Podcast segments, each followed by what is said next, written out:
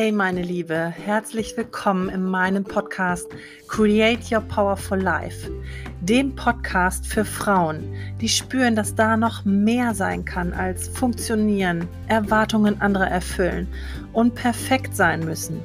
Für Frauen, die wieder mehr Leichtigkeit und echte Freude in ihr Leben holen wollen.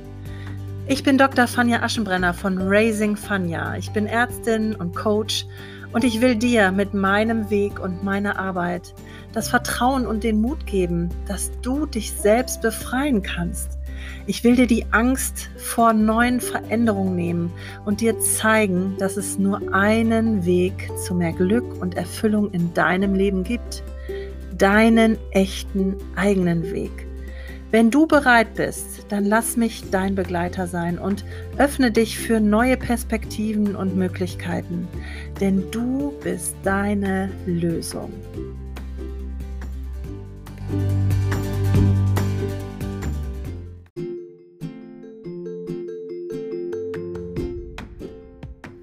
Und hier kommt noch eine wichtige Ankündigung für alle Frauen und Mamas da draußen, die sich neue Strategien und neue Möglichkeiten wünschen, um ihr Leben wirklich entspannter und auch leichter zu gestalten.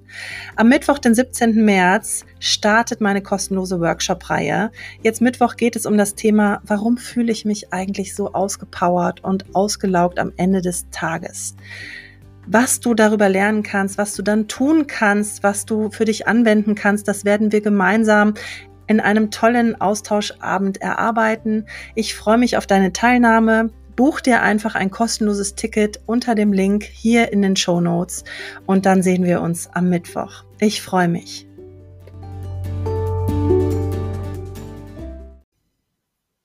Hallo meine Liebe und herzlich willkommen zur heutigen Folge meines Podcastes, in der es darum geht, ja, dass ich der Frage auf den Grund gehe, was heißt eigentlich bedingungslose Liebe? Und ja, wie komme ich auf das Thema? Das Thema beschäftigt mich schon seit ein paar Jahren, denn ich habe für mich gemerkt, dass ich als Mama und auch als Ehefrau ja eigentlich immer dachte, ich liebe bedingungslos und dann aber gemerkt habe, gerade im Mama-Sein ich knüpfe doch ganz, ganz viele Bedingungen an meine Liebe. Und gemerkt habe ich das vor allen Dingen ja in Erziehungsstrategien eigentlich, also in Situationen, wo ich ja gemerkt habe, die Kinder reagieren oder verhalten sich vielleicht nicht so, wie es mir gerade so passt. Und ich gemerkt habe auch, was das mit meiner Gefühlswelt machen kann.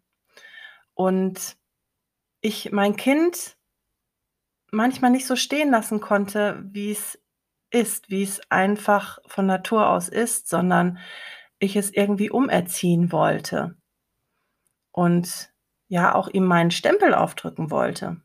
Bevor ich mit der ganzen Persönlichkeitsentwicklung angefangen habe und auch mit dem sich Sachen bewusst zu werden und sich Sachen bewusst zu machen, mein eigenes Verhalten zu hinterfragen, mich selbst zu reflektieren, meine Wege zu reflektieren, meine Erziehungsmaßnahmen zum Beispiel zu reflektieren.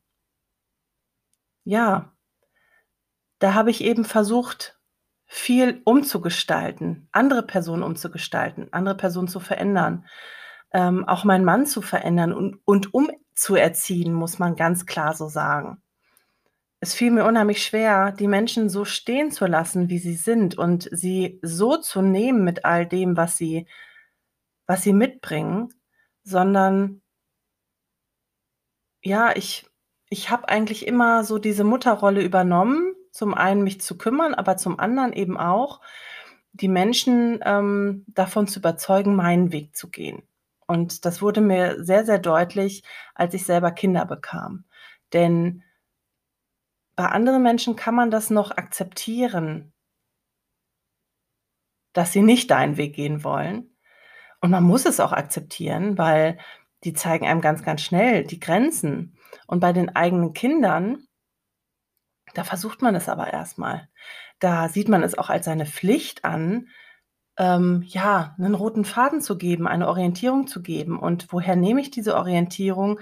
Ja, auch nur von meinem Weg und so wie ich meine, dass das Leben läuft und ähm, so wie ich meine, dass man sich verhalten sollte, ähm, welche Normen, welche Werte, welche Regeln gelten sollen.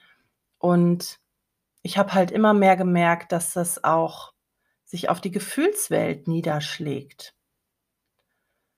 Und dabei habe ich mir aber immer mehr gewünscht eigentlich, dass ich mehr bedingungslos lieben lerne. Dass ich eben nicht erwarte für meine Liebe, dass die Kinder lieb sind oder brav sind,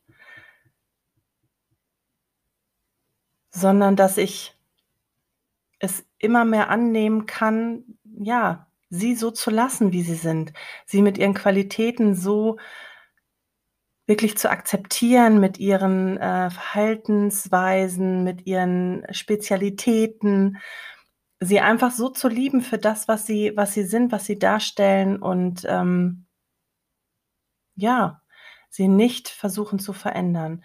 Und sie ähm, auch nicht steuern zu wollen mit meiner Liebe, ja, indem man ähm, mehr Zuneigung gibt, mehr Nähe gibt, wenn das Kind sich konform verhält oder das Kind sich so verhält, wie du das toll findest. Und da muss ich sagen, da, da läuft ganz, ganz viel auch unbewusst natürlich ab. Denn es fällt eben manchmal schwer, ähm, und das wird keine Mama gerne zugeben, aber es fällt eben manchmal schwer, ähm, ein Kind wirklich Nähe, Zärtlichkeit, äh, Liebe zu schenken, das einen gerade anbrüllt und haut.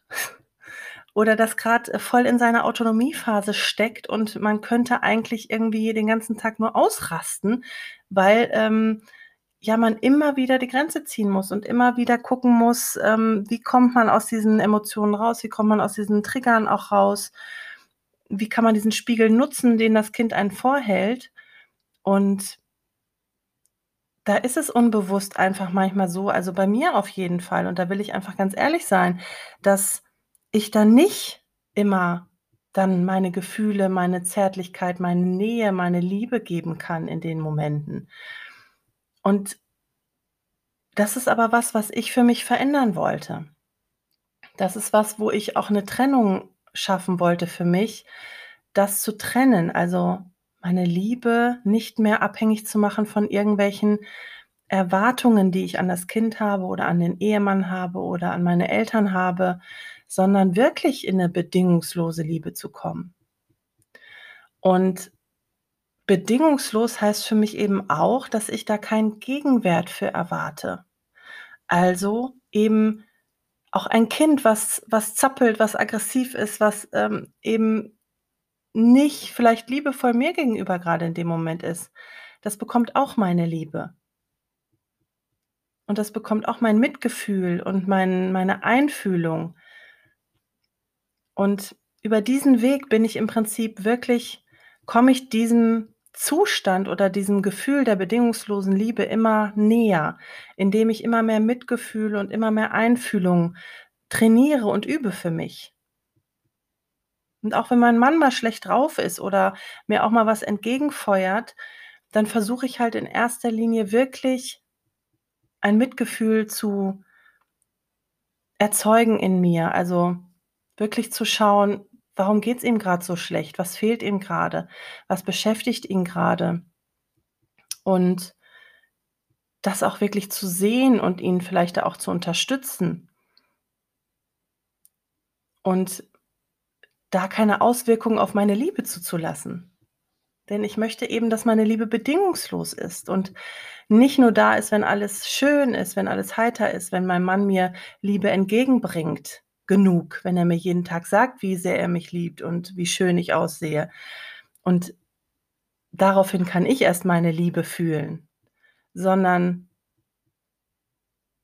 ich versuche wirklich ganz bewusst auch, da immer mehr ja, in das Bedingungslose zu kommen und mir das auch immer mehr wirklich einzuüben und zu trainieren. Das hört sich jetzt ganz unromantisch an, Aber ähm, es war für mich einfach wichtig, wirklich zu merken und da ganz, ehrlich zu mir auch zu sein, wie viele Bedingungen ich eigentlich an meine Liebe geknüpft habe. Und wie sehr ich das auch abhängig gemacht habe davon, ähm, wie gut ein Mensch ja, funktioniert in meinen Augen, ähm, wie gut er auf mich hört, ähm, wie sehr er sich anstrengt.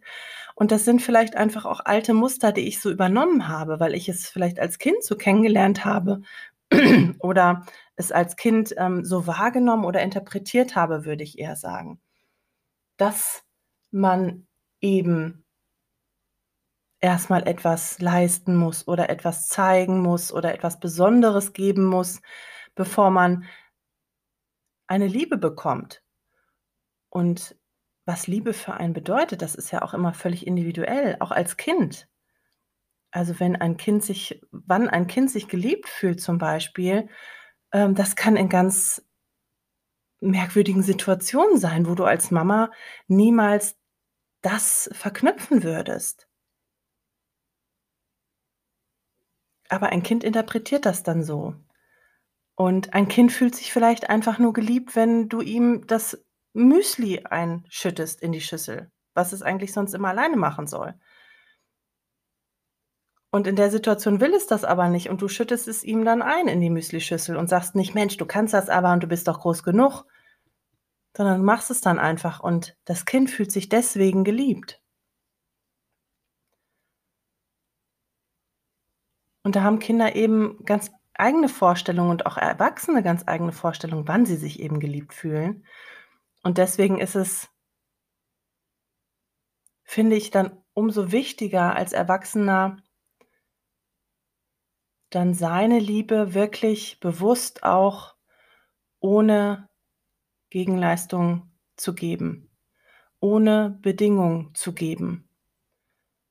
Und das, was man vielleicht als Kind gelernt hat, ganz bewusst auch über Bord zu werfen, diese Überzeugung und diesen Glauben, dass man erstmal etwas Besonderes zeigen muss, damit man geliebt wird.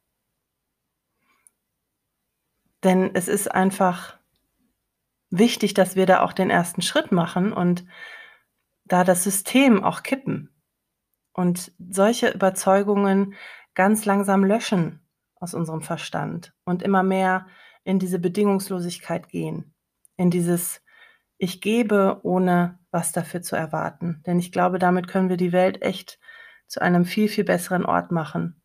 Und ähm, da möchte ich einfach zu beitragen. Und ich hoffe, euch hat die Folge gefallen und ähm, ihr sinniert da mal ein bisschen drüber und ihr könnt die Impulse für euch nutzen.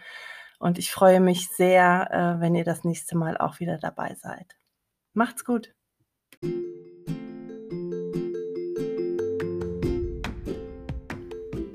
Und wenn du jetzt den Wunsch in dir spürst, voller Vertrauen und Sicherheit in deine Veränderung gehen zu wollen und dich eben von inneren Blockaden und Lebensthemen nicht mehr aufhalten lassen willst, dann komm in mein viermonatiges Coaching-Programm Create Your Powerful Life.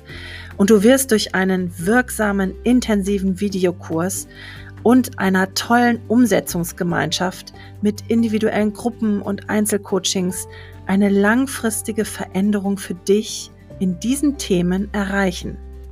Nutze deine Chance und starte ab jetzt deinen echten Weg in ein erfüllteres, glücklicheres und vor allem leichteres Leben. Ich freue mich sehr, wenn ich dich begleiten darf. Den Link zur Buchung findest du wie immer in den Show Notes. Alles Liebe für dich, deine Fanja.